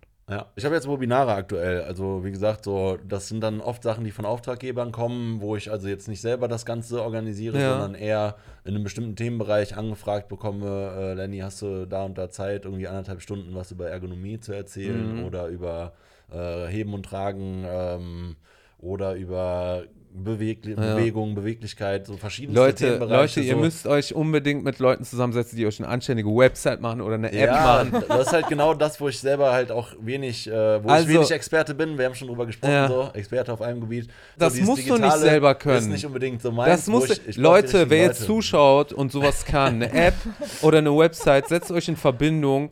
Und ich meine, es kostet natürlich Geld, ne? Man bezahlt auch gerne dafür, es muss natürlich nachher funktionieren. Wir können ja auch anbieten, ähm, ein Fitnessprogramm ähm, für diejenigen zu entwickeln, die uns weiterhelfen. Oder ja so, oder so, Leute. Oder so, oder so. Also wenn ihr Interesse habt, ähm, genau, gesünder zu werden, fit zu werden, äh, Ja. könnte das ja auch was sein, wo, wo ihr von unserem Know-how profitieren Auf jeden könnt. Fall. Du machst ja auch Yoga, ne? Oder macht ihr zusammen, ne? Ja, ich habe das mal mitgemacht, aber ich bin da auch so, dass ich sage, ich habe jetzt über zehn Jahre Leistungssport gemacht und viele Sachen kennengelernt. Deswegen bin ich immer so, ich mag es nicht gerne, irgendwie so ein komplettes Programm zu folgen, sondern ich mache gerne mein eigenes Programm irgendwie, Okay. weißt du? Also Du nimmst dir das und veränderst das so auf hab- deine Weise. Genau, ich habe so ein paar Übungen aus dem Yoga, die ich richtig gut finde und die auch in meinem Trainingsprogramm jetzt in meinem Hm. täglichen oder regelmäßigen mit drin sind. Aber ich nenne es jetzt nicht Yoga, sondern es ist halt für mich einfach ein Beweglichkeitstraining Ja. oder so, wo Yoga-Übungen mit Yoga-Ball. dabei sind. Ja, keine Ahnung, ver- verschiedene neue Trends, Pilates, Yoga. Ja. Ähm, letzten Endes, ja, Beweglichkeitstraining finde ich Mhm. viel passender, weil da sind halt verschiedenste Elemente aus verschiedensten Sachen mit dabei und genau. So sehe ich das auch. Also gut, ich habe jetzt mit Yoga halt am Leistungssport schon angefangen gehabt. Mhm. Ähm, wir hatten damals eine also Yoga-Trainerin, die einmal in die Woche gekommen ist und da habe ich das halt so kennengelernt und ähm, ich ja, beschäftige mich schon ein bisschen intensiver ähm, mit Yoga auf jeden Mhm. Fall, weil auch generell die Position finde ich halt. Ja, ich habe ähm, schon gesehen auf Instagram, du bist ja echt heftig. Ja. Ich, ich verstehe gar nicht, du müsstest eigentlich viel größere Audience haben. Also bei dem, was du da machst. Oder, Lenny? Ja, also ich denke, Was ist los? Auf jeden Fall, frage ich mich auch. Aber es hat immer ganz, ganz viel auch mit, mit regelmäßigen Posting zu tun und mit Vermarkten und so weiter. Ja, halt aber auch- was ich gesehen hab, schon dranbleiben und heftig. So. Du musst halt auch Content liefern und regelmäßig Ja, ja. posten und so und Interaktion Also ich werde und die so. beiden auf jeden Fall verlinken. Gerne, gerne. Also genau. einmal äh, hier deine äh, Firma mit deinem Daddy. Ja, die genau. verlinken wir unten. Wie heißt die Firma? Gesund bleiben GBR. Gesund bleiben GBR. Was für ein schöner Name. So sieht's aus. Was könnt ihr noch abschließend den Zuschauern und Zuhörern mit auf den Weg geben? Bleibt gesund, würde ich sagen, auf jeden Fall. Gerade Definitiv, passend zu der, zum Unternehmen, was ich Ende 19 gegründet habe. Ähm, probiert euch auf die, auf die positiven Sachen zu fokussieren. Ja. Es gibt immer zwei Seiten. Ähm, es kommt aber immer darauf an, wie ich mich entscheide, darauf zu schauen, durch welche Perspektive. Bleibe ich Ähm, am Boden oder stehe ich auf? So sieht's aus. Immer wieder aufstehen, immer wieder weitermachen, positiv bleiben, das Beste draus machen. Was fällt dir noch ein? Was kannst Ja, du noch der Weg ist hinzufügen? das Ziel, ne? Der Weg ist Der das Weg Ziel. ist das Ziel. Ziel, genau. Das ist der, Genau. wichtige Punkt. Also, dass man halt wirklich schaut, nicht nur eine Richtung, sondern auch mal links und rechts schaut. Hauptsache halt den Spaß dabei zu haben und nicht einzufahren, sondern wirklich immer wieder was Neues auszuprobieren, neue Erfahrungen zu sammeln und Mhm. Und auch im Hier und Jetzt zu sein. Das ist Ja. auch, glaube ich, was aus dem Yoga, was man ganz gut mitnehmen Mhm. kann. So, du bist einfach auf deiner Yogamatte und du machst einfach mal eine Atemübung oder so. Das heißt, du Mhm. bist jetzt im Hier und Jetzt. Und das ist halt was, was uns auch, glaube ich, häufig fehlt. So, wir sind oft in der Vergangenheit, denken drüber nach, was Mhm. war, was war gut, was war nicht gut. Oder in der Zukunft, wo will ich hin, was muss ich erreichen, Mhm. was sind meine nächsten Schritte. Und einfach mal so dieses im Hier und Jetzt sein, Sachen mal bewusst wahrnehmen, in der Ja. Natur draußen im Wald, würde, glaube ich, vielen helfen, schon um auch ein bisschen glücklicher durchs Leben zu gehen. Ja, vielleicht äh, können wir mal äh, demnächst äh, wieder was machen, wenn ihr dann schon ein äh, Workshop stehen habt mit einer App oder mit einer Website oder was auch immer. Sehr gerne. Gerne. Ne? wieder gerne. Schön, dass ihr da wart. Ja, vielen herzlichen ja, Dank für die für Einladung. die Einladung. Und also schön abonnieren äh, und hier die beiden auch abonnieren. Ne? Ihr könnt da was lernen. Auch wenn sie jetzt noch nicht so viele Abonnenten haben, es liegt daran, dass sie nicht regelmäßig posten. Aber ihr werdet demnächst regelmäßig posten, ne? Stimmt's? Ja, Habt ihr sicher, jetzt hier jetzt vor laufender. Kamera? So, und glaubt mir, ihr werdet positive Sachen mitnehmen. Und das ist es, was uns fehlt heutzutage. Positives. Ne? Negatives gibt es genug. Wir brauchen Positiven. Und es kommt aus uns heraus. Und wir müssen uns gegenseitig anstecken. So und ich bin schon aus. angesteckt worden Und es euch. ist schon in euch drin Genau. auf jeden Fall. Es ist Genau. schon in euch drin. Ja? Genau, so richtig. Sauber. Okay, Leute, bis zum nächsten Mal. Auf Macht's Wiedersehen. gut. Ciao, ciao. Ciao, ciao.